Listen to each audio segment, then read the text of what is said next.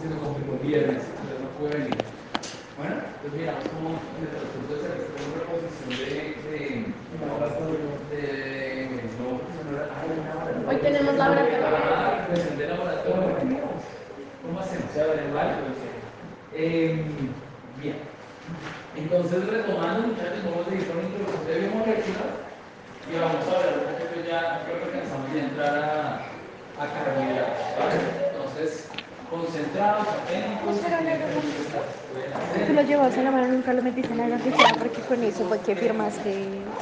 Bien, entonces, nosotros, la clase pasada estábamos haciendo referencia que dentro de las biomoléculas, los lípidos eran una excepción a la regla de la clasificación de monómeros, oligómeros y polímeros. ¿De acuerdo? Y dímeros, monómeros, dímeros, oligómeros y polímeros. Estos son la excepción a la regla.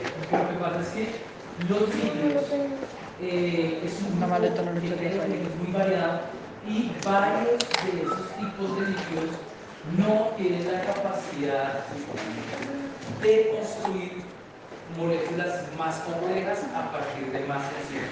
¿De acuerdo? Sí se pueden modificar, sí, sí se pueden modificar líquidos y se pueden colocar diferentes fichas en un líquido simple, o sea, un líquido puede verse modificado, ¿de acuerdo? Pero puede ser por otras estructuras diferentes a líquidos. Bien. Ustedes más adelante cuando vean metabolitos secundarios se van a dar cuenta que eso es posible y esas reacciones se pueden hacer en el laboratorio, tomando como moléculas base líquidos, ¿de acuerdo? Pero en la clasificación general, los líquidos no pueden construir macromoléculas. Hay algunas estructuras que pareciera que construyeron macromoléculas, pero no pueden construir polímeros tan grandes. Por ejemplo, los terpenoides. Las unidades base del terpenoide es el isopreno. Y el isopreno se puede unir a otras moléculas de isopreno. Hay muchos aceites esenciales. Em, los ácidos grasos pueden unirse a otros ácidos grasos y las estructuras que forman pueden unirse a otras estructuras muy similares, pero no son consideradas como polímeros, ¿de acuerdo? Entonces, esto ya lo hemos hablado de los ácidos grasos, ustedes se dan cuenta que eh, hay algunos lípidos que pertenecen a tanto los lípidos simples y complejos, los lípidos simples son los que están formados son los por átomos de carbono, hidrógeno y oxígeno, y los lípidos complejos son que aparte de esos elementos, también pueden controlar estos elementos como el nitrógeno, como el fósforo, como el azufre, haciendo parte de otras moléculas, lo llaman complejos, ¿de acuerdo?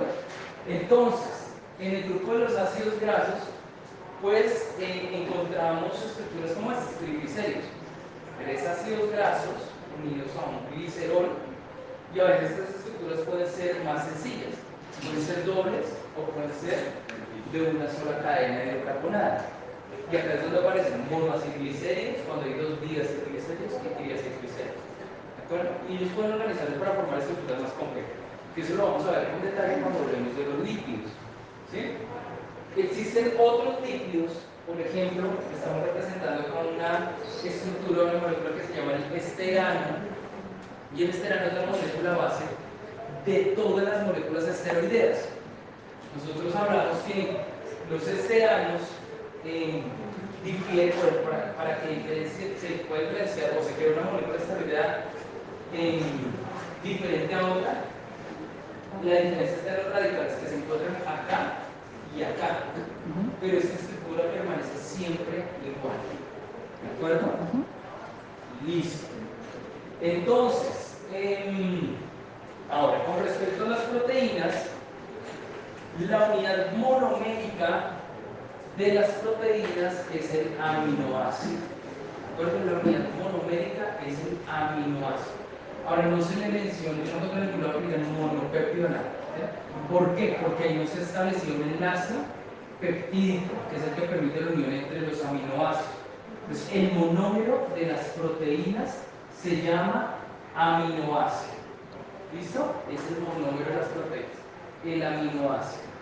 En la naturaleza existen 20 aminoácidos diferentes.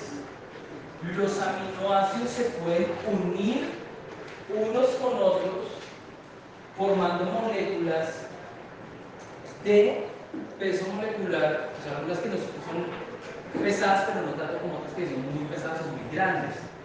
Entonces, aparecen cuando son de 3 a, 15, 20, más o menos se pueden conocer como oligopéptidos, oligopéptidos. ¿Bien?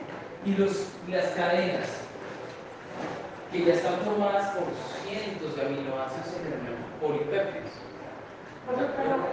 todas se llaman proteínas. ¿Y cuando Todos son sí, oligopéptidos, por ejemplo, la oxitocina, hormona del parto, y la oxitocina es un oligopéptido y es una proteína. ¿De acuerdo? Eh, la insulina creo que se alcanza a ser polipéptido. Bueno, la insulina casi es ser un oligopéptido, pero la insulina es tan compleja. Una proteína, la, la de insulina es un oligopéptido y está formada por varias estructuras. La hemoglobina es un polipéptido. ¿Sí?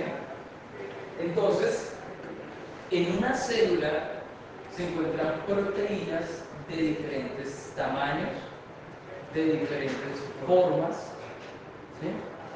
Y hay algo también particular, es que en una misma proteína, o sea, una proteína puede estar formada por unir de varias distintas, o sea, de forma diferente, y se ensamblan y forman un complejo. ¿De acuerdo? Eh, entonces, el enlace peptídico es lo que permite la formación de los oligopéptidos o la formación de los polipéptidos. Y recuerden que cuando hablamos de polipéptido también estamos haciendo referencia a una macromolécula. Son una molécula de elevado peso molecular. O sea, no todas las proteínas son macromoléculas. ¿De acuerdo? Porque hay proteínas más pequeñitas. ¿Ok? Listo. Entonces, el enlace peptídico es posible porque los aminoácidos tienen un grupo amino y un grupo carboxilo. Y la unión entre el grupo amino de un aminoácido con el grupo carboxilo del otro permite la formación del enlace peptídico. Más adelante nos vamos a dar cuenta que el enlace peptídico tiene unas características. Ahí es ser muy fuerte y es una unión covalente entre un átomo de carbono y un átomo de nitrógeno. ¿Listo? Un átomo de carbono y nitrógeno forma el enlace peptídico. Ahora, de los aminoácidos como hay 20 en la naturaleza, el tipo de proteína que se puede formar depende de la organización de esos aminoácidos, el orden de esos aminoácidos. De eso depende, eso, eso diferencia una proteína de otro. ¿De acuerdo? Ahora, el aminoácido que hace parte de una proteína, ¿sí? ¿De qué depende esa ubicación? De la expresión de un código genético. Las proteínas son el resultado de la expresión del código genético. Los genes, los genes son secuencias de qué? De ADN, ¿cierto? Los genes tienen la capacidad de transcribirse para formar una molécula de ácido nucleico que se llama RNA. Y ese gen transcrito lleva el mensaje para que una fábrica que se llama los ribosomas se puedan formar las proteínas. Cada tres letras de ese RNA codifica para un aminoácido. Por ejemplo, AUG codifica para metionina, ¿sí? AUC para monocordisoleucina, etc. Eso lo vamos a ver cuando tengan, cuando vamos expresión del juego genético.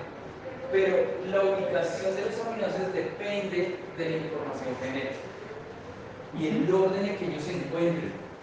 Y pueden haber aminoácidos repetidos muchas veces claro. Ahora, como cada aminoácido es diferente en la cadena lateral, ¿se acuerdan cuando vean R'? Esa cadena lateral es diferente para los 20 aminoácidos. Eso es lo que marca la diferencia entre un aminoácido y por eso las propiedades son diferentes. ¿De acuerdo? Entonces, ¿un radical? Un radical o cadena lateral. Entonces, esos radicales son los que están determinando también la estructura que va a adoptar el péptido, ya sea oligo o sea polipéptido.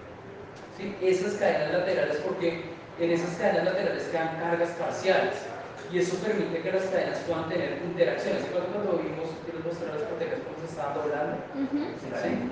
Correcto, eso es por las cadenas laterales. y las cargas parciales que empiezan a quedar sobre la superficie de, de la proteína y determina una estructura de la proteína. ¿Bien? Ok. Todo lo que estamos hablando lo vamos a retomar más adelante cuando vamos a ver proteínas.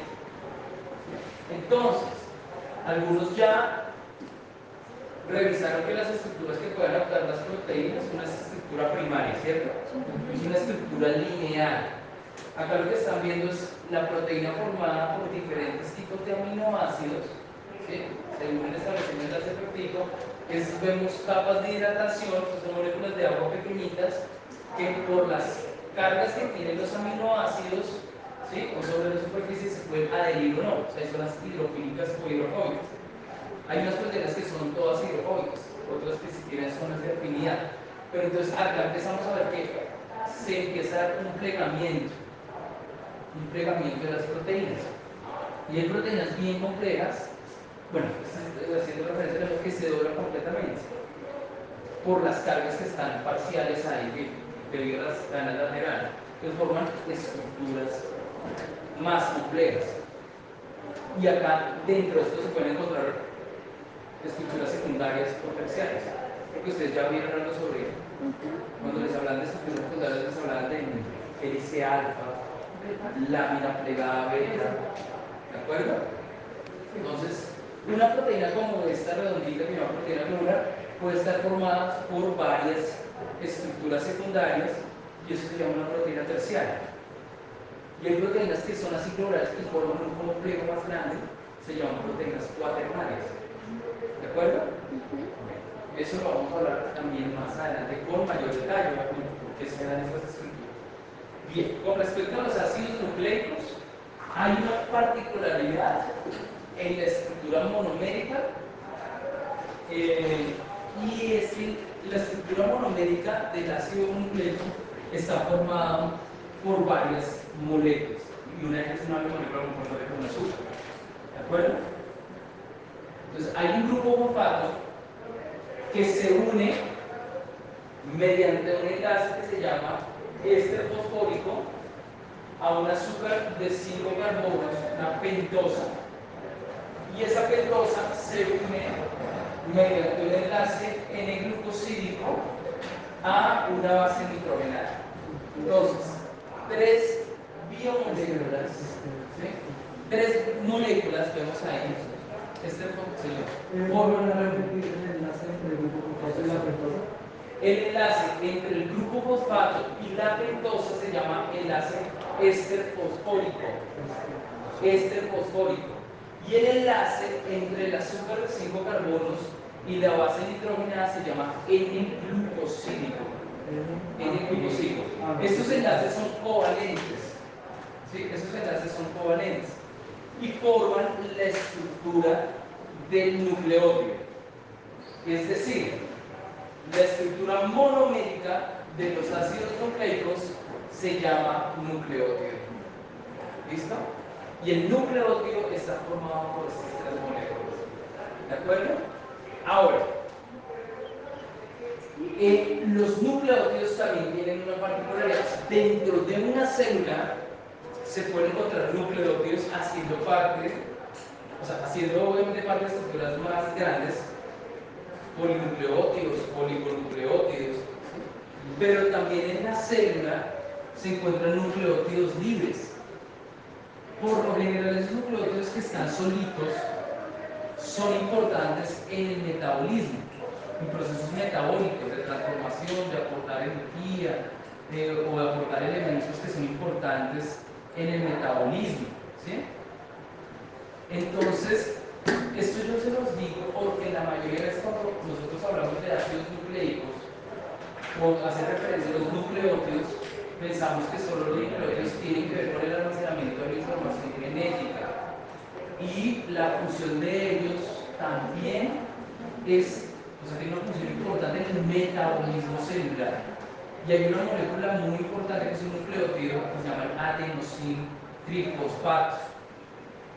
¿Sí lo han escuchado? ¿cierto? Cuando dice energía en la célula, uno habla de ATP, adenosin trifosfato. En el ciclo de Krebs se, se forman varios, en glucones se forman varios, pero en el último, que llamamos alcoholización oxidativa, se sintetizan 34 moléculas de ATP a partir de una molécula de glucosa.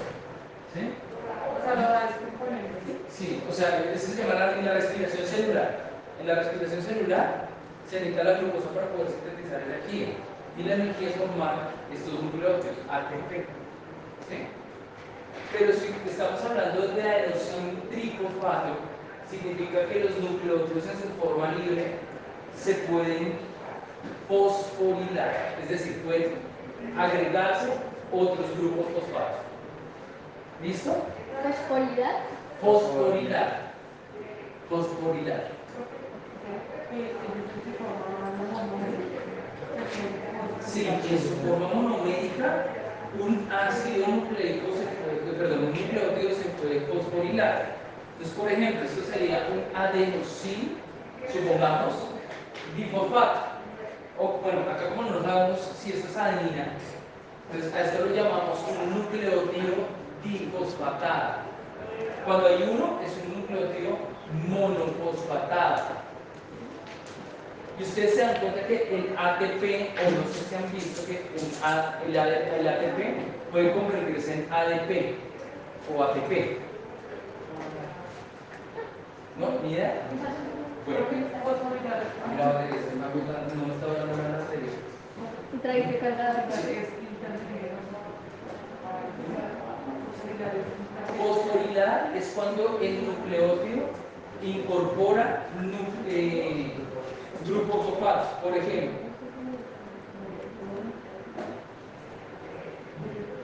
Por ejemplo, ahí se está fosforilando. ¿Sí? Ahí se está fosforilando. Cuando pierde, se desfosforila. Acá.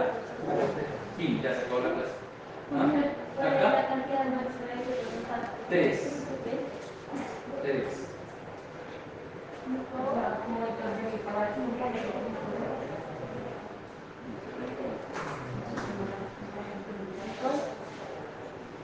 Mira, acá un nucleótido monofosfatado.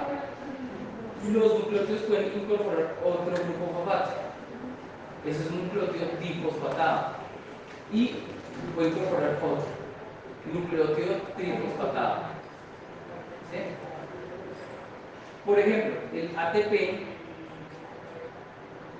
el ATP puede ser AMP, adenosin monofosfato. Si esto fuera una adenina, adenosin monofosfato. Se incorpora otro grupo fosfato, adenosin difosfato. Y se incorpora otro grupo fosfato, adenosin trifosfato. Entonces, acá, ¿qué les quiero resaltar? Uno, que la, la forma monomérica, ellos pueden encontrarse libres y tienen funciones importantes en el metabolismo. Muy importantes. Y en esa forma monomérica pueden fosfatarse. Hay enzimas o otras proteínas que guían estas reacciones de fosforilación y desfosforilación. ¿De acuerdo? El nucleótido puede cambiar. Ahora, los nucleótidos también se pueden organizar en cadena. En cadena, si no como forma el ADN o si no como forma el ARN. Entonces, existen también dinucleótidos. Dinucleótido significa que está un nucleótido y encima puede encontrarse otro nucleótido. Dinucleótidos. ¿Han escuchado los dinucleótidos? En el ciclo de los que alguna vez vieron el ciclo de Krebs, por unos ciclos, de pronto en el colegio, ya me están hablando, unos, unos copa, pero es que se llamaban NAH, FAT-H, por ahí, NAT-H, sí, ellos intervienen en el ciclo de Krebs, se forman en el ciclo de Krebs y son dinucleótidos. Son dinucleótidos. Perdón. Ahí está. NAT-H, dinucleótido de nicotiamida adenina. ¿Sí? O sea, un nucleótido es este, nicotiamida y el otro es adenina. Pero son dos. O sea, hagan de este y otro encima. ¿De acuerdo? Y están unidos, pues, bueno, después vamos a ver las uniones cómo son. Otro que se llama PAL-H, flavina adenina, son dos nucleótidos. ¿sí? Y estos hacen nombre de referencia, ¿sí? PAL-H. ¿Lo del enlace es por el fosfodiéster? ¿sí? ¿Lo del enlace del Lo nucleótido? del enlace es el fosfodiéster. O sea, los enlaces fosfodiéster es lo que permite la unión de nucleótidos en cadena. El enlace fosfodiéster. Porque acá hay un éster fosfórico y acá se une otro éster fosfórico al grupo fosfato. Pero si ustedes se dan cuenta en esta pentosa, la unión de este éster fosfórico se da en el carbono ¿qué? 1, 2, 3, 4, 5. ¿Cierto? Y el otro se daría 1, 2, este sería el número 2. 1, 2, 3, 4, es que por acá hay otro que queda arriba. ¿De acuerdo? En- Eso es cuando vamos crucidos nos vamos a dar que acá hay un carbono arriba. Sí, por la ciclación de esto. Acá hay un carbono, entonces es 1, 2, 3, 4 y por acá hay otro 5. Se unen el carbono 5 y el otro se une en el 1, 2 y 3. Eso se une acá directamente. Creo que ustedes cuando vieron ácidos nucleicos les hablan de 3 primas, 5 primas, entonces el punto de cuenta. Tiene que ver con eso, el sentido de, de dónde están uniendo. Un grupo, un grupo con el carbono 3 acá con esta, carbono 5 acá arriba, y el otro abajo con el carbono 3. Entonces da una dirección 3 prima, 5 prima, y se organizan en cadena los nucleótidos. Entonces un dinucleótido pues tiene un enlace fosfodiéster y el enlace fosfodiéster es lo que, lo que viabiliza que se formen las cadenas. El enlace fosfodiéster. Dime. En el carbono, más adelante lo vamos a ver con detalle, pero o sea, en el 5 y en el 3 el fosfodiéster. ¿Sí? 5 y 3. Listo, fosfodiéster. Entonces, dinucleótidos. Oligonucleótidos son los que pueden tener hasta 50 pares de bases. ¿Sí? Los oligonucleótidos. Entonces, por ejemplo, oligonucleótidos cuáles? Por ejemplo, hay el ARN, yo les decía, los genes se transcriben forman una molécula de RNA. Y esa molécula de RNA tiene información para poder formar una proteína, ¿cierto? Entonces, la molécula de RNA madura. O sea, ella pasa por un proceso de maduración y hay fragmentos que se quitan. O sea, que en el metabolismo se quitan y quedan eh, nucleótidos más cortos y unos se van. Y después se degrada. Y el gen queda, perdón, el RNA queda ya maduro, completito. Esas secuencias que se desprenden son oligonucleótidos. ¿Sí? Son secuencias pequeñas. Dentro de las células se pueden encontrar secuencias pequeñas. Algunos virus tienen secuencias pequeñas de ADN o ARN, oligonucleótidos, de 50 pares de bases. ¿Mm? Eh, cuando uno trabaja en biología molecular, puede generar secuencias de ARN corticas, perdón, corticas, y puede uno silenciar otros, otros nucleótidos. O sea, deja que un RNA sea, deje de ser funcional, puede bloquear uno para que lo pueda sintetizar una proteína. ¿Sí? Entonces, con. molecular puede insertar esas secuencias en la célula y bloquear la, la, la transcripción, la, tra- la traducción, la traducción. Entonces, eso que hacen los polinucleótidos. Y los polinucleótidos, los polinucleótidos, pues ya estamos hablando de las cadenas de ADN, RNA, que están formados por cientos de nucleótidos. ¿De acuerdo? Estos son los polinucleótidos. ¿Vamos bien?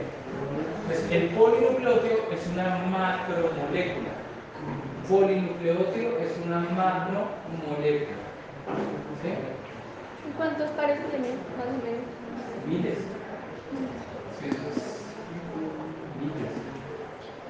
Lo que les decía, el ADN de nosotros que están hablando, si se tuviera en línea recta, llegaría por derecho casi hasta la luna. Si se cogiera así la tira. Nosotros vamos a aislar ADN, pero no lo vamos a tirar. pero sí vamos a aislar ADN. ¿De acuerdo? Pues está formado por polinucleótidos, o sea, es un polinucleótido. El RNA, bueno, hay RNAs que son, hay genes que son muy, muy largos al momento de transcribirse, aunque maduran, son muy grandes, o sea, largos. Polinucleótidos. ¿De acuerdo? Bien, perfecto. Preguntas hasta el momento. Pero entonces el ARN puede convertirse en un oligonucleótido. El ADN puede Ah, convertirse- ARN. El ARN, sí, lo que pasa es que el ARN, el ARN es producto, bueno, el ARN hay varios tipos, ¿no? ¿Se acuerdan? Que ustedes vieron ARN mensajero, ribosomal y transferente. El RNA transferente es un oligonucleótido, porque es pequeño y él carga los aminoácidos. Ese es el RNA transferente, transfiere los aminoácidos en el ribosoma para que se puedan ensamblar y formar la proteína. El RNA mensajero cuando se transcribe, o sea, el, el gen se transcribe y se forma el RNA mensajero, ellos pierden, sex- pierden partes, o sea, se cortan y pierden partes. O sea, el RNA mensajero tiene intrones y exones. Y los exones son los que salen y se unen los intrones. Es un proceso de maduración de RNA. Y esos fragmentos que quedan libres son oligonucleótidos. O uno puede sintetizar en laboratorio oligonucleótidos. Uno puede sintetizarlos en laboratorio también. Bueno, bueno. Entonces, hasta acá, generalidad de biomoléculas. ¿Bien?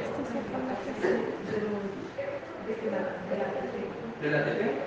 El adenosín trifosfato, o sea, el, el adenosín trifosfato es un nucleótido trifosfatado. Y él puede perder o puede incorporar glufosfato. O sea, bueno, de hecho perder glufosfato los pierde, trifosfato y monofosfato, perdiéndolos. Eso se llama desfosforilación. Cuando tienen los tres grupos fosfato o cuando un nucleótido tiene los tres grupos fosfato, es cuando más energía tiene. Es que los grupos fosfato tienen una particularidad y es que los enlaces que se establecen entre ellos se almacena muchísima energía en los enlaces.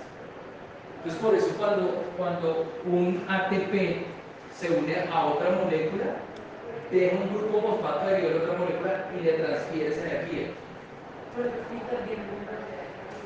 en los ciclos metabólicos. Por ejemplo, la, la glucólisis. La glucólisis es un proceso de rompimiento de la glucosa, pero para que se rompa la glucosa se necesita energía. Es un ATP se une a la glucosa por una enzima que se llama quinasa y fosforila la glucosa y la convierte en glucosa 6-fosfato y luego otro ATP se pega y lo convierte en glucosa 1,6-trifosfato. Y luego llega otra enzima y transforma la glucosa y la convierte en la fructosa 1,6-trifosfato. Pero eso ya permite que se pueda romper, porque el ATP aportó esos grupos fosfato y viabiliza el rompimiento de la molécula. Si no fuera por eso, no es posible. Entonces, esos grupos fosfato se unen a otras moléculas y cambian la estructura de la molécula y viabilizan otros procesos, o sea, aportan energía. O se unen y cambian la conformación, sí, la conformación de la estructura de la molécula y se vuelven funcionales. Hay proteínas que para abrirse necesitan energía, necesitan ATP, para que puedan moverse una sustancia de un lado a otro. Por ejemplo, la bomba sodio-potasio requiere ATP. Cuando el ATP se pega y se desfosforila el ATP, se une a la proteína y la proteína cambia de conformación y permite que se abran los canales para poder intercambiar elementos. Porque sobre, sobre proteínas yo leí que podía, eh, después de desnaturalizarse, podía renaturalizarse, sí. Eh, si el desnaturalizante desaparecía y si aún conservaba cierta no me quedó to- totalmente claro el Si tema una proteína se, o sea, el de, de naturalizarse de pronto que pierde algo de su estructura, Sí. pero ya puede volver a botar esa estructura, pero si la proteína se rompe no puede volver a, a- no puede volver a su forma original. Es como lo que yo les decía con el cabello, que ustedes se planchan el cabello, el cabello queda liso porque se pierden los enlaces disulfuro que son un enlace débil, pero vuelve y el cabello queda otra vez, o sea, la queratina y adopta su forma. ¿sí? Pero ¿qué pasa si quemas el cabello? Quemaste la queratina y ya eso no se recupera. ¿Sí me va a entender? O hay venenos, o hay, ve- hay venenos que de pronto cuando, digamos, sí, veneno está sometido a alta temperatura, se denaturaliza y se puede el romper el y ya pierde la funcionalidad. Sí, depende. Con el pH, con la temperatura. Entonces pierde la funcionalidad. Entonces, la queratina es la proteína que está dentro del cabello.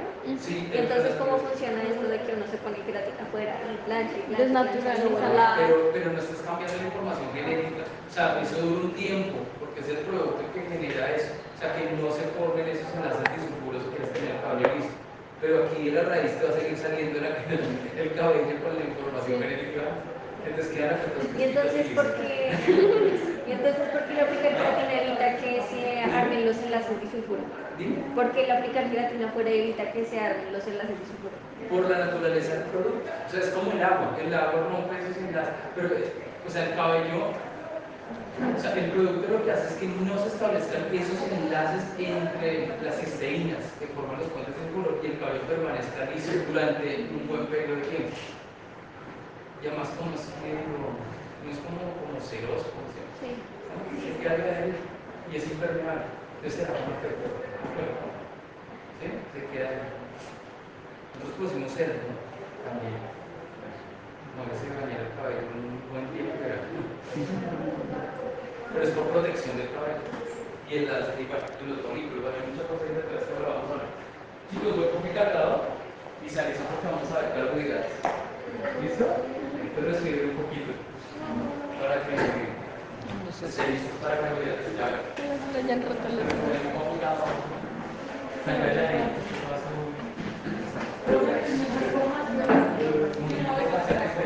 Ya ver.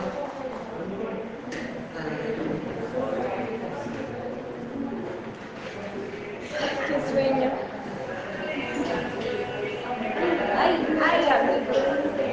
Celular.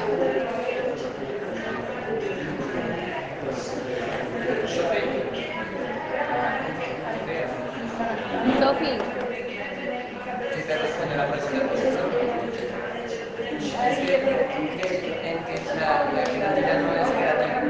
¿quién más tiene comida?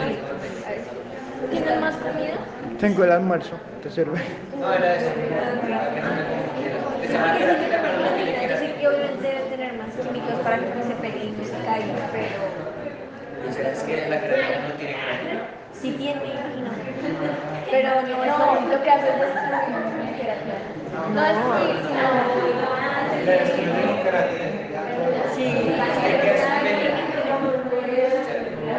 como reorganizar la queratina con la, con la reorganización y la. Se pega alrededor del que hagas los enlaces. Y es lo que Ah, sí. La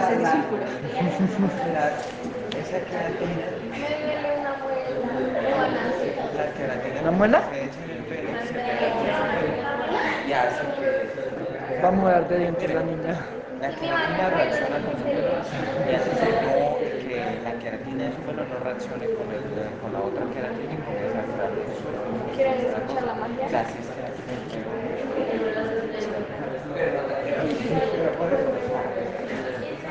Es mejor cuando lo haces sentado.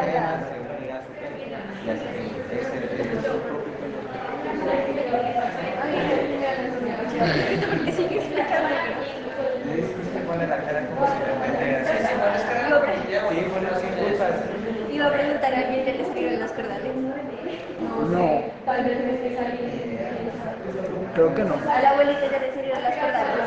¿Cómo? A la abuelita ya le las cordales. Ah, ¿qué? Ella todo. A don Felipe. No, pues que otras cordales hay que les La 30, la 30, con 30. A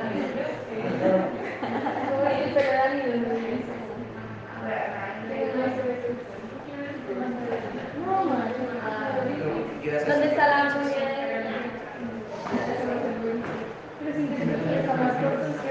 Sí, yo también lo vi más corto hoy.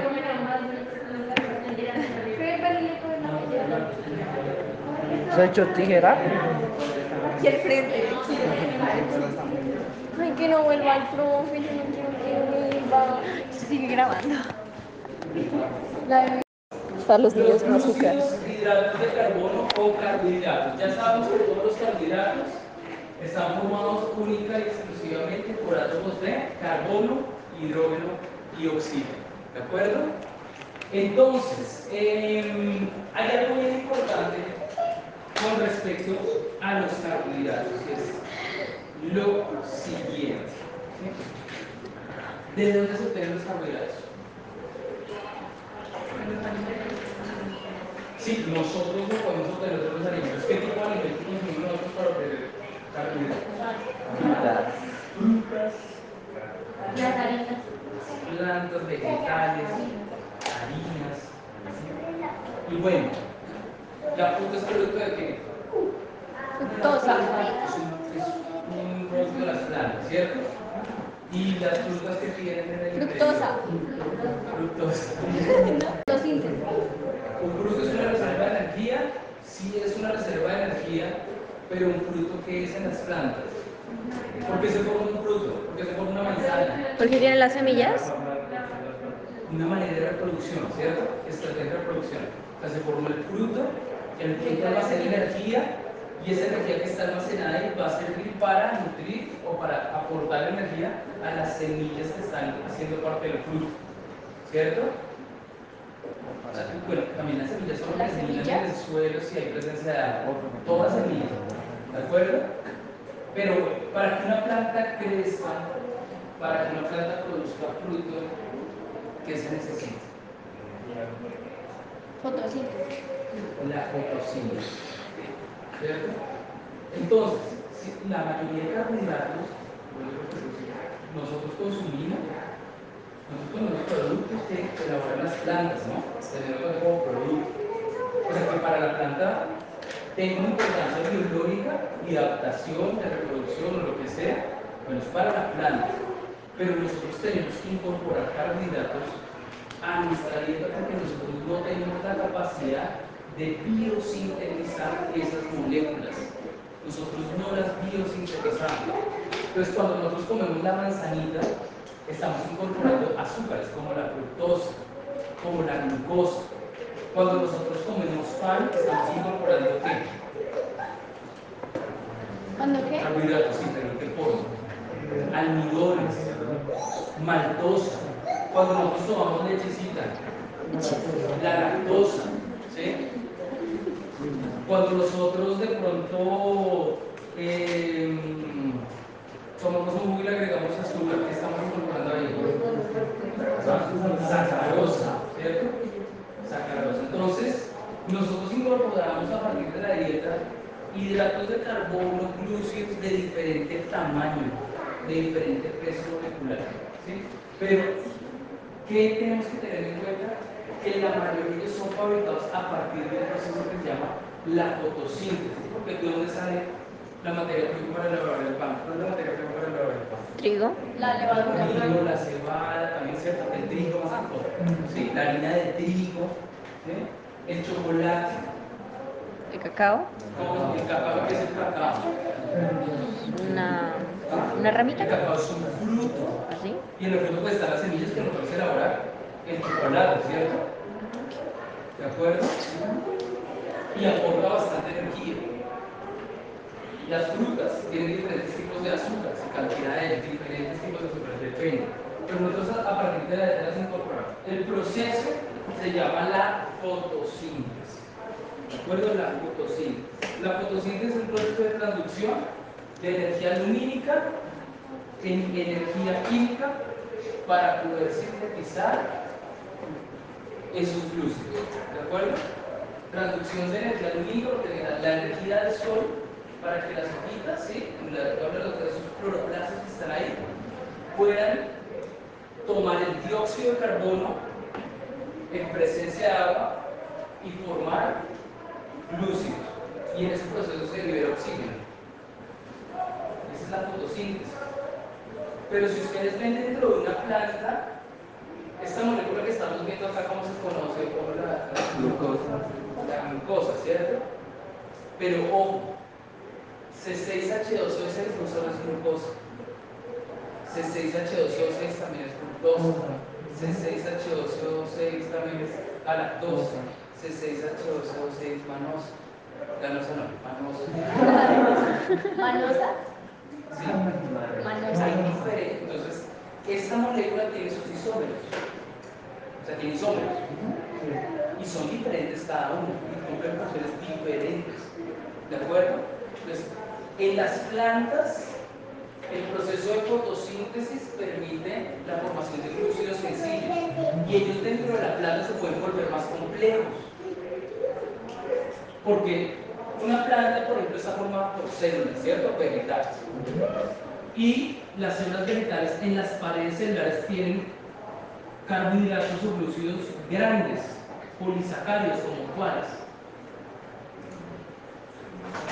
como la celulosa. ¿Sí? Una papa está contenendo qué? Almidón. Almidones. Entonces, ¿qué quiere decir? Que, ah, bueno, si en la fotosíntesis se formaron glúcidos sencillos, pero hay procesos metabólicos dentro de las células de la planta y en partes especializadas para almacenar azúcares, porque se necesita para estructura o porque se necesita para energía. ¿De acuerdo? Y bueno, nosotros comemos papita, nosotros comemos eh, de los productos bueno, se procesan, chocolatitos, toda esa cuestión. ¿sí? Pero para la planta tiene importancia el almacenamiento, para poder crecer y poder tener energía para poder vivir, reproducirse, etc. ¿De acuerdo? Entonces la fotosíntesis puede ser traducción de, de, de esa energía para energía lumínica en energía química, porque todo eso se hace en presencia de la radiación. ¿De acuerdo? Ahí vamos bien. Bien. Listo. Entonces, ahora, los organismos que hacen fotosíntesis, que fabrican su propio alimento, son los denominados autótrofos. Sí, los que hacen, o sea, bueno, la fotosíntesis, los organismos autótrofos. ¿Sí? Nosotros que no tenemos esa capacidad, ¿qué somos? Heterótrofos. Heterótrofos, o sea, dependemos de ellos en la cadena alimenticia para que haya un flujo de materia y energía, para que haya cambios transformados que podamos también obtener moléculas que son importantes para nosotros, ¿sí? para obtener energía. Pero hay que tener en cuenta también que hay organismos que pues, fotosíntesis, pero también sintetizan carbohidratos. Ahorita vamos a hablar de.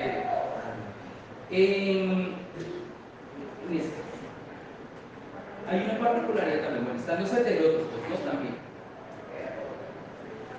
Las bacterias, los virus, ¿será que tendrán carbohidratos? Sí, sí tienen. Sí, hay virus que tienen el desarrollo de glúcidos, porque ya que los virus son producto de un proceso, ellos se pueden multiplicar dentro de una célula, utilizando materia prima de la célula, que tienen biomoléculas de las y las bacterias. ¿Será que hay bacterias que tienen la capacidad de sintetizar sus propios azúcares? Las cianobacterias, las bacterias fotosintéticas, tienen la capacidad de también hacer una traducción de energía lumínica en energía química y poder sintetizar azúcares. ¿De acuerdo? Los insectos también. Los insectos, bueno, acá no también, sino los insectos son, son autótrofos o heterótrofos. Heterótrofos. Heterótrofos, ¿sí? Los insectos son heterótrofos. Entonces ellos tienen que consumir materia vegetal para poder incorporar glúcidos en su estructura. Azúcares sencillos que les brinden energía inmediata, pero también azúcares sencillos que les permitan construir estructuras más complejas como el, cito, el citoesqueleto, el exoesqueleto. Todos los insectos tienen exoesqueleto, los arácnidos también.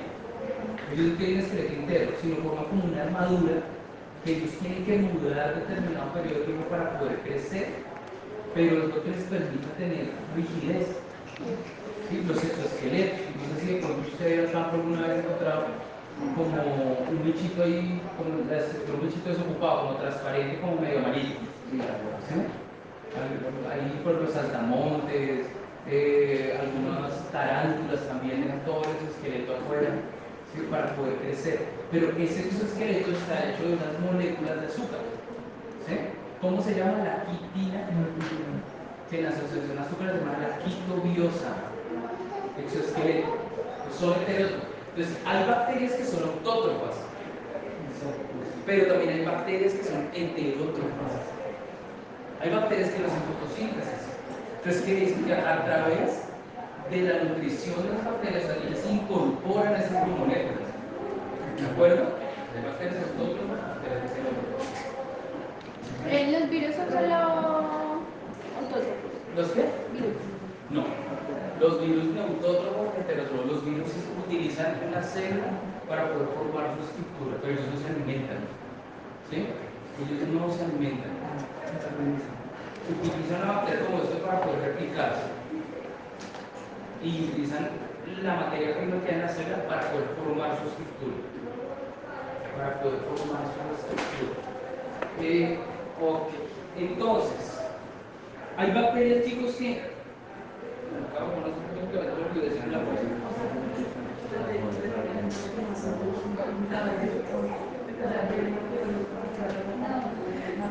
Los que no hacen fotosíntesis tienen que incorporarlos a partir de la dieta, es decir, consumir organismos que hacen la o partes de estos organismos. Una pregunta es la respiración aeróbica. Ah, Anaeróbica. En la respiración anaeróbica, sí, sí, no, sí, no. O sea, hay bacterias, bueno, depende, hay bacterias que son anaeróbicas, pero a través de la nutrición pueden incorporar esos glúcidos. Pero el proceso de obtención de energía es diferente. Por ejemplo, nuestras células tienen metabolismo anaeróbico, las células musculares, por eso producen ácido láctico, porque pueden sintetizar o pueden obtener energía sin necesidad de la presencia de oxígeno, sino en ausencia de oxígeno. Nuestras bacterias, nuestras bacterias, nuestras células también tienen metabolismo. Entonces, hay algo importante y tiene que ver con el aprovisionamiento de energía en bacterias. Hay bacterias que son eh, litotrofas, que toman minerales. Lito viene de mineral, litótrofa, ¿sí? litótrofas. Y son bacterias que utilizan energía a partir de la transformación de moléculas pequeñas, inorgánicas.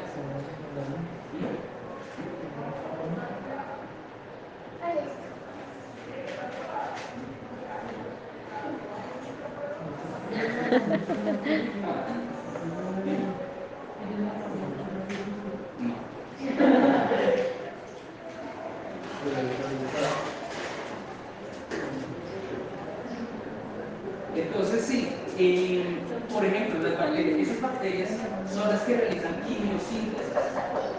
¿sí? Las bacterias que están en el océano, que transforman minerales, hacen quimiosíntesis y pueden obtener energía a través de un proceso metabólico distinto. O sea, esas particularidades hay que tenerlas en cuenta. Tienen que ser consideradas. Entonces, hasta el momento lo que hemos querido resaltar es que los carbohidratos pues, son un grupo muy heterogéneo, tienen muchas funciones. Las bacterias fotosintéticas. ¿sí? Las bacterias pueden realizar quimiosíntesis. Uy, y hay bacterias que pueden consumir materia del medio y pueden obtener energía. Pueden incorporar esos carbohidratos y pueden oxidarlo, pueden romper esas moléculas para poder obtener energía. Entonces nos damos cuenta que hay un grupo, o sea, los, los carbohidratos son un grupo, grupo muy amplio, muy diverso. ¿Sí? Eso me recuerda a inorgánicos. Pero ahí no se comen, ahí se matan. Pero que hay energía. Pero tenía, tienen que consumir lo que queda del que, del que se murió. Puntitos. Puntitos.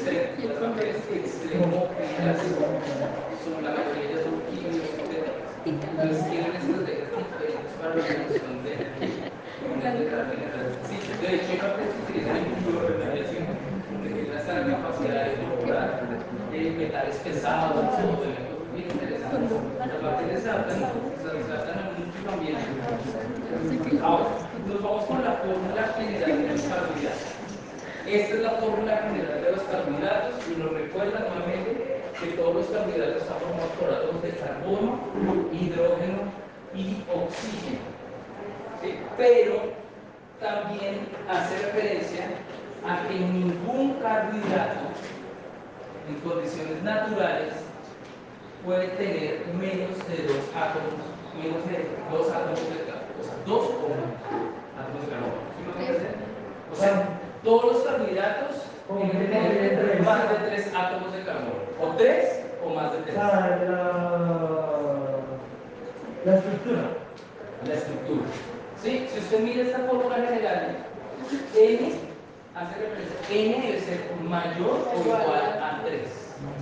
Si N debe ser mayor o igual a 3, es decir, que cuando un carbohidrato tiene 3 átomos de carbono, va a tener 6 átomos de hidrógeno y va a tener 3 átomos de oxígeno. ¿De acuerdo?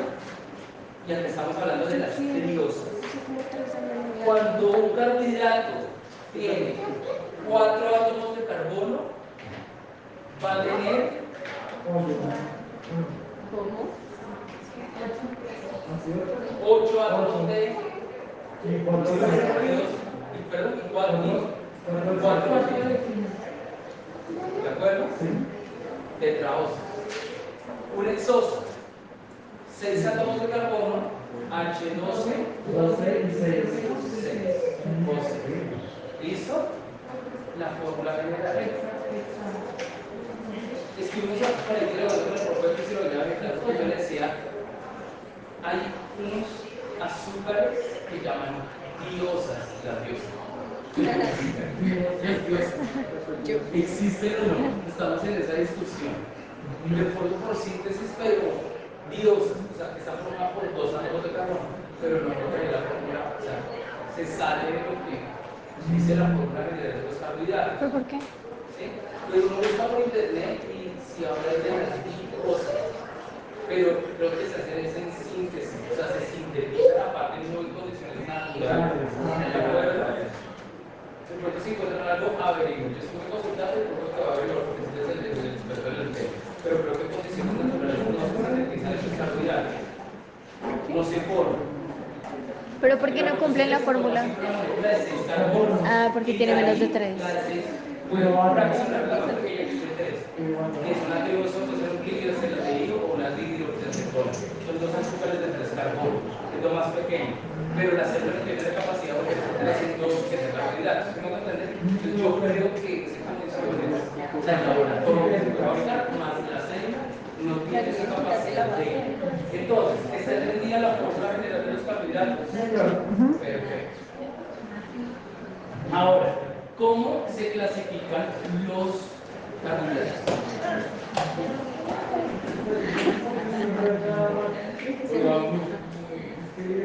Sé que el profesor estaba haciendo como el pan. ¿Cómo se clasifican los carbohidratos? Los carbohidratos tienen varias formas para clasificar. Hay tres maneras.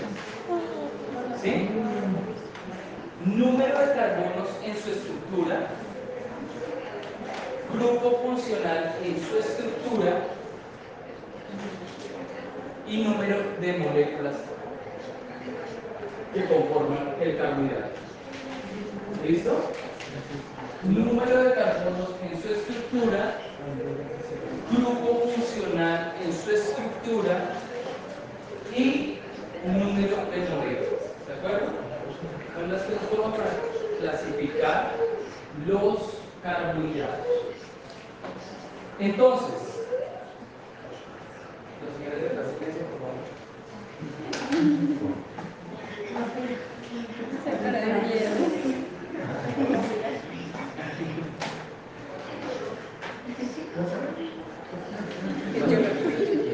Ellos miran como todos de repente nos voltean a mirar.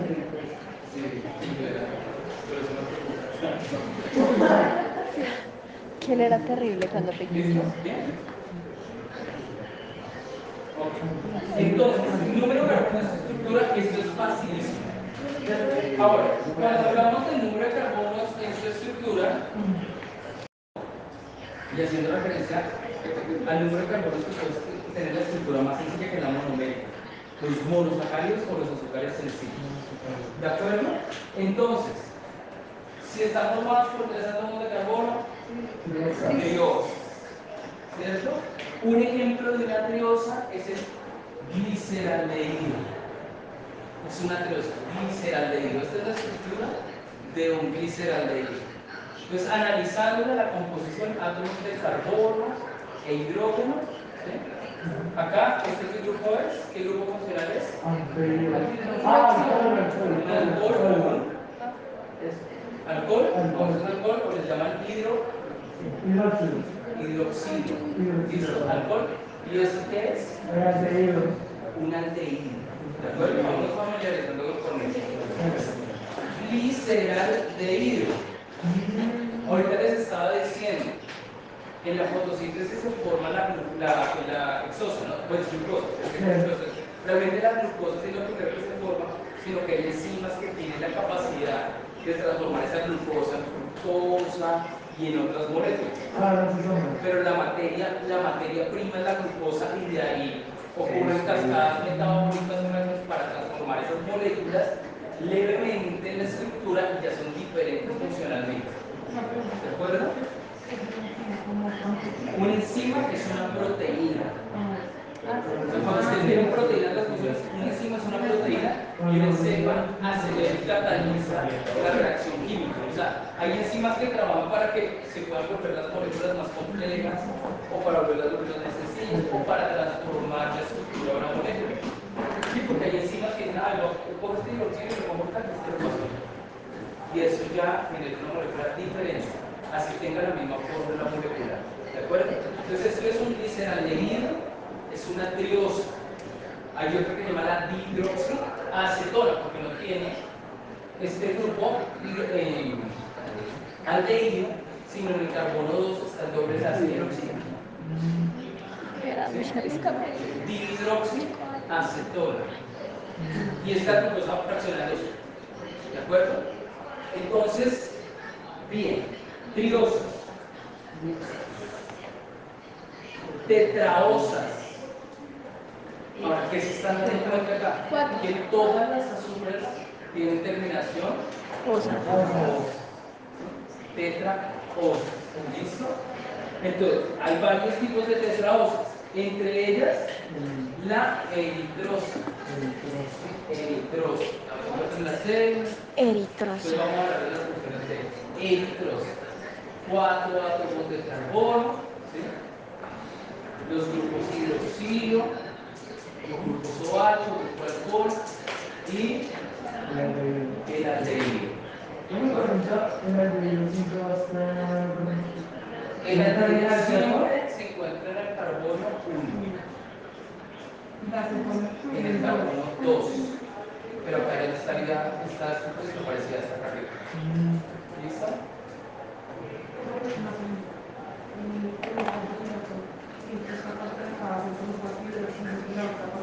Esa pregunta es buena. ¿En un carbohidrato siempre acaba ese hidroxilo? ¿Qué opinan ustedes? ¿Y en esta no? ¿Un carbohidrato siempre va a tener hidroxilo que acá y en esta no? No, porque los isómeros pueden hacer que la expresión sea Eso es lo que estamos hablando. Que en los isómeros pueden cambiar la ubicación esta. ¿De acuerdo? Ahorita vamos a hablar de eso, pero esa pregunta es muy importante. Porque es lo que marca la diferencia en función de un glúcido y otro. ¿De acuerdo? La posición de estos grupos hidrogénicos. Más que la posición de este. O sea, de hecho, lo más importante de los isómeros está acá. Esto no tiene tanta importancia en funcionalidad. O sea, especificidad. Lo que no eritrosa.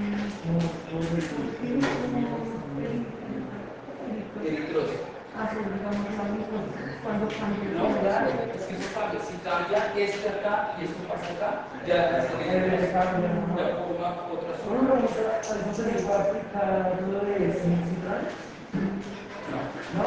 No, ahorita hablamos. Vamos a hablar de eso. ¿Tiene otra cosa para hablar? Bien. Número de carbonos en su estructura, pentosas, cinco átomos de carbono, como la ribosa. ¿Dónde se pone la ribosa? ARN. Ah, Ácido ah, ribonucleico. Y hay otra pentosa de cinco carbonos que está en el ADN, que es la desoxirribosa. Hasta ahora yo creo que les demuestra los azúcares, todos están los grupos hidroxilos hasta. Sí. ¿De acuerdo? Hasta el momento. Entonces vamos a hablar un ejemplo. ¿Sí? Exosas, seis átomos de carbono, la glucosa. acá hay un. ¿cierto? La glucosa,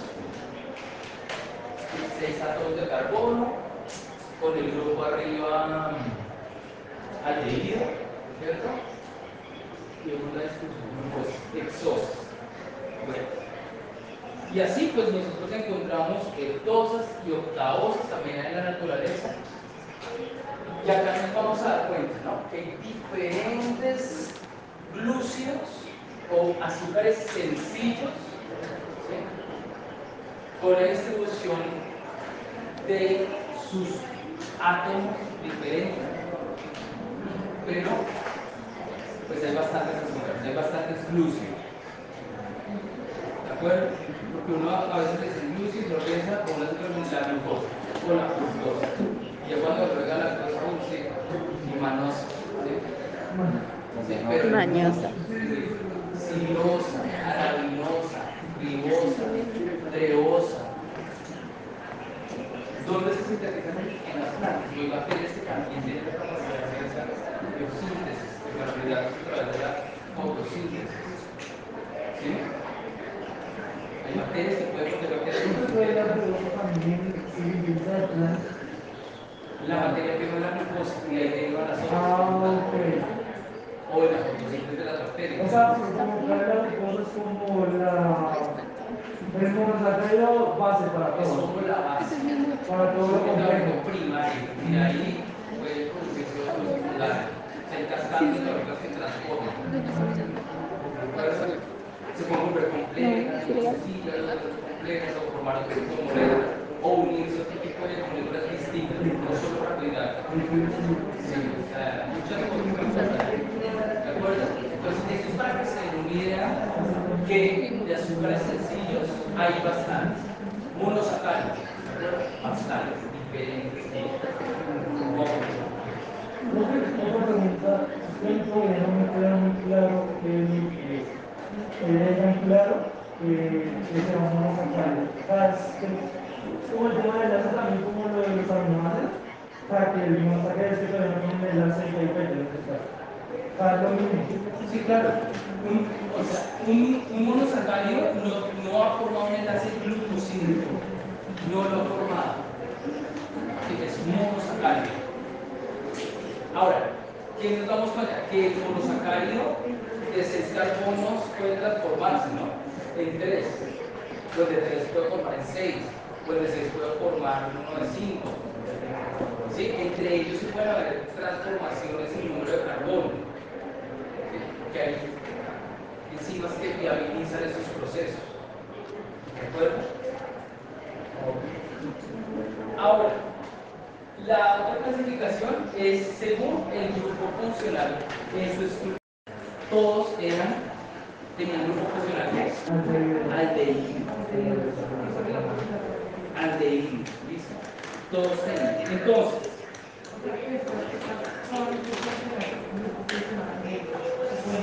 no, lo que vimos hasta ahora aldehído. Entonces vamos a ver los grupos funcionales específicos en los carbohidratos.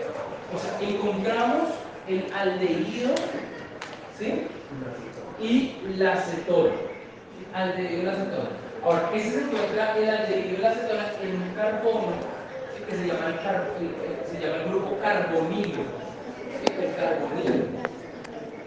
Y ese carbonilo tiene dos presentaciones, o aldehído o cetona.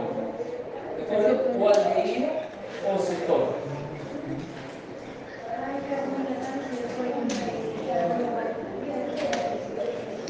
No, depende. Porque es que no solo puede ser alfa juntado, puede ser beta. Eso lo vamos a llamar. Y sí, alfa o beta. El carbonilo. O el carbono anhidro. Ya hablamos de eso. Vamos de eso.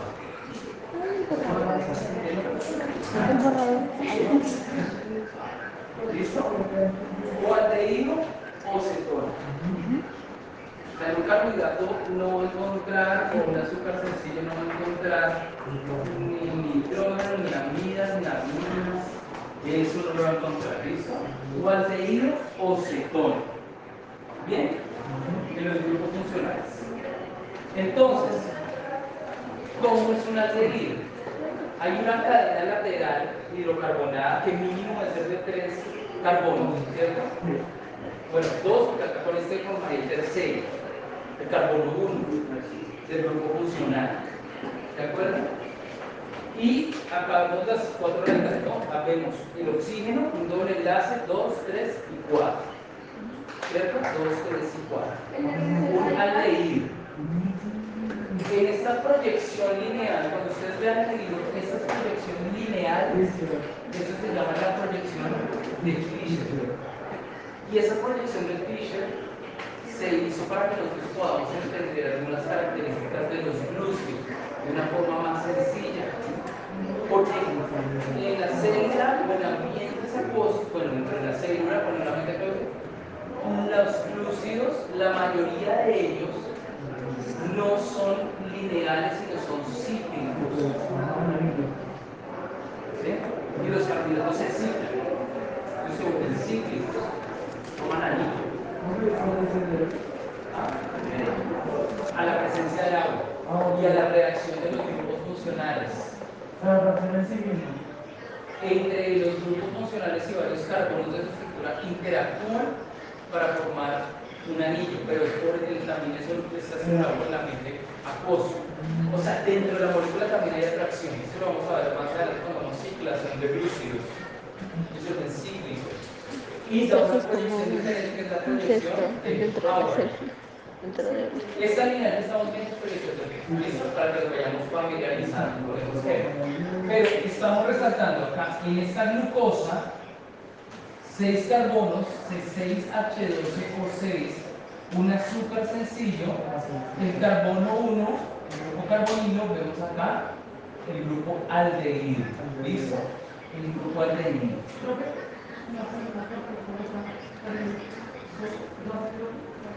¿Cómo ha sido ese orden? Aldehído, acá. Este número rojo es 1 carbono 1, carbono 2, carbono 3, carbono 4, carbono 5 y carbono 6 es una hexosa, es un monosacárido, es una, y tiene un grupo aldehído, es decir, que este azúcar es, este incluso es una aldosa. Aldosa. ¿De acuerdo? Aldosa. O sea, los glúcidos que tienen como grupo funcional aldehído son aldosas. Los glúcidos que tienen como funcional adherido a, a, la estructura se llaman aldosas. ¿De acuerdo? Se llaman aldosas. Entonces, hay diferentes azúcares monosacáridos que son aldosas. Ahora, claro, hay triosas que son aldosas. ¿Sí? tetraosas que son aldosas, pentosas que son aldosas, hexosas que son aldosas. ¿Listo? Entonces, la ribosa es una aldosa, la eritrosa es una aldosa, la glucosa es una aldosa, porque tiene aldehídos. ¿De acuerdo? Tiene un grupo funcional de Eso está claro, ¿cierto? Entonces, en la clasificación, según el grupo funcional, puede ser aldosas o Pues todas esas son acetosas. Bien. Y las cetosas, pues el grupo carbonilo es una cetona. O sea, ¿qué pasa? Ya no es en el carbono 1, porque no se podría dar ese enlace, ¿cierto? Sino es en el carbono 2. 1, 2, 3. ¿Sí? Y por acá, ah, sí, 1, 2, acá está. 1, 2, 3 y 4. ¿Cierto? Solo tiene hidrógeno. Entonces, acá está la cetona. Entonces, por eso sacamos una cadena ¿sí? lateral y arriba con solo un átomo de carbono. ¿De acuerdo? En la parte de arriba. Entonces, acá viene la presión de Fischer. Y esto es una cetona. Entonces, todos los azúcares que tengan como grupo funcional una cetona se llaman cetosas. Cetosas. Cetosas. ¿Listo? Entonces, hay triosas que pueden ser cetosas, ¿cierto? Como la dihidroxiacetona. ¿Se acuerdan que se la leí? Dihidroxiacetona. Cetonas. Eritrosa, de 4, cetona. Ribulosa, de 5, ¿cierto? La celosa. Sorbosa. La picosa. La picosa. La celosa. La psicosa. No, a veces se, se lee eh, psicosa. Sí, psicosa, no picosa. Psicosa. Todo lo que tiene P se lee psicología. Señor. Eh, ¿Qué eh, le hacen las eso? personas que ocupaban en el segundo grado.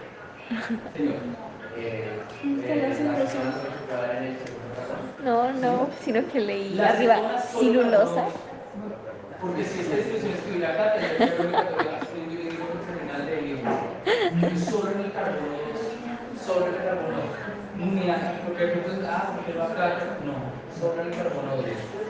¿Listo? Solo en el carbono. Claro que hay azúcares, bueno, uno puede, se puede modificar, pueden tener, pero son más complejos.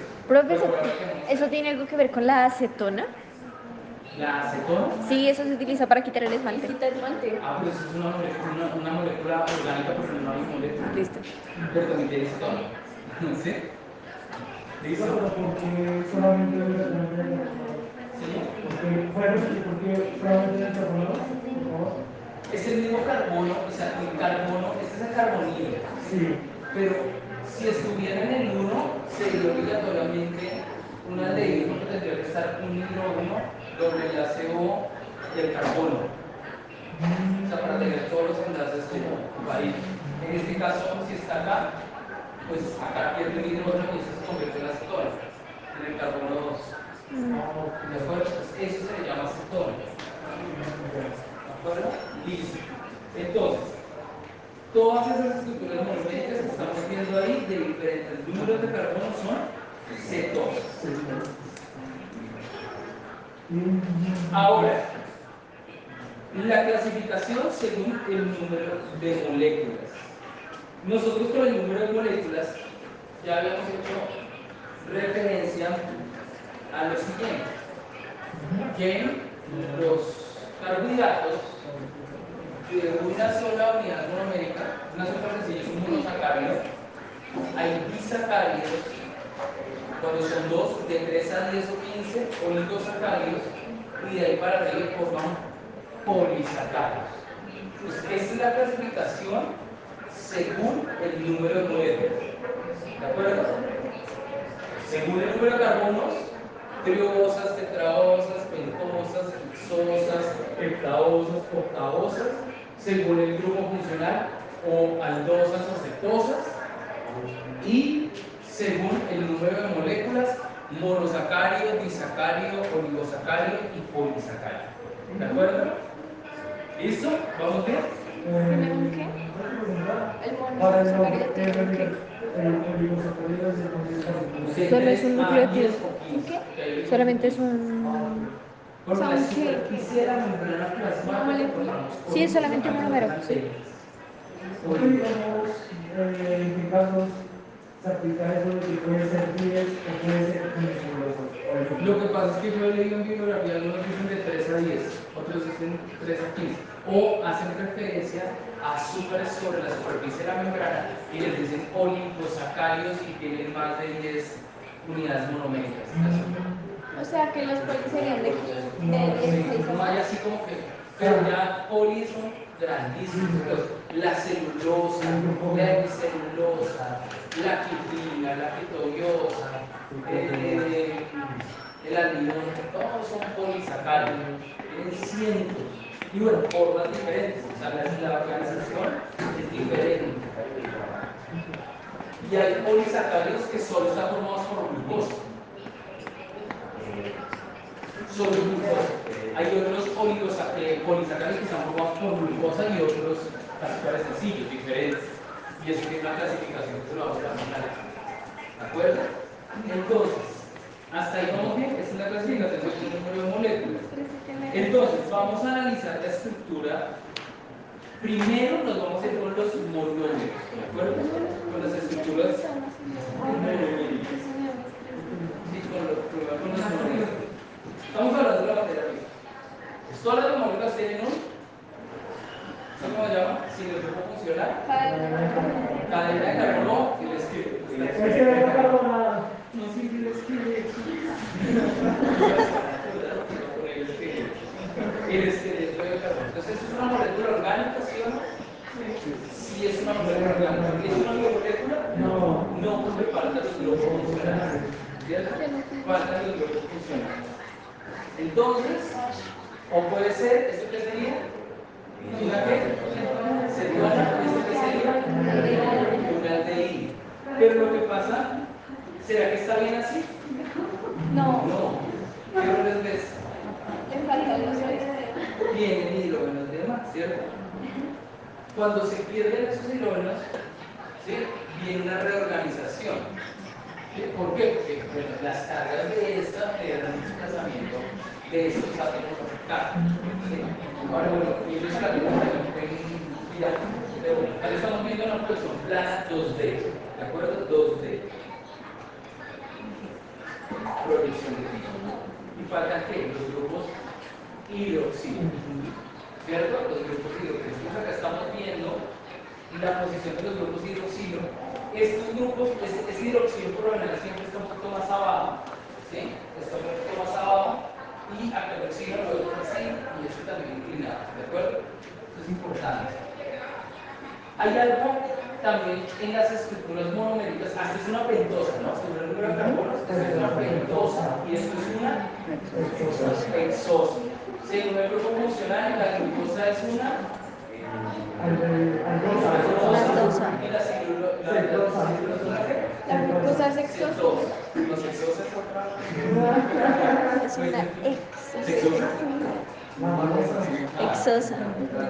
Ah, sí. Tú dijiste sexosa, ¿cierto? No, exosa. Ah, sexosa.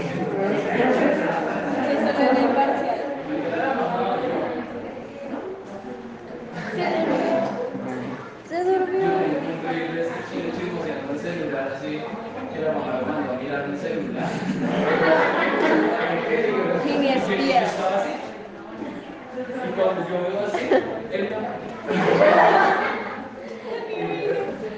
Es muy chistoso. Porque se lo Y tengo como 17 mil visitas. O sea, han visto en esa vaina. Y digo, ¿cómo hacen famoso con eso? Volver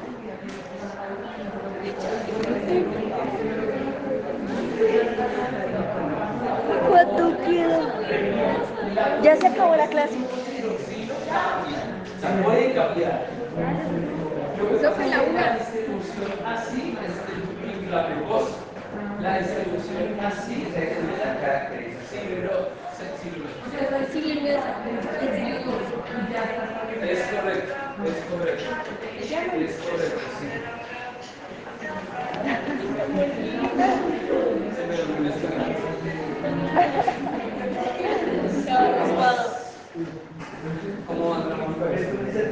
Siempre Señor. nos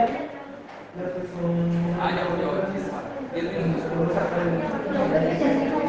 Profe, clase. profe, profe, profe.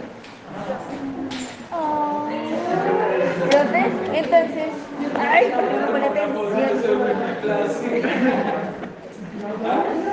Que eh, entonces eso quiere decir que no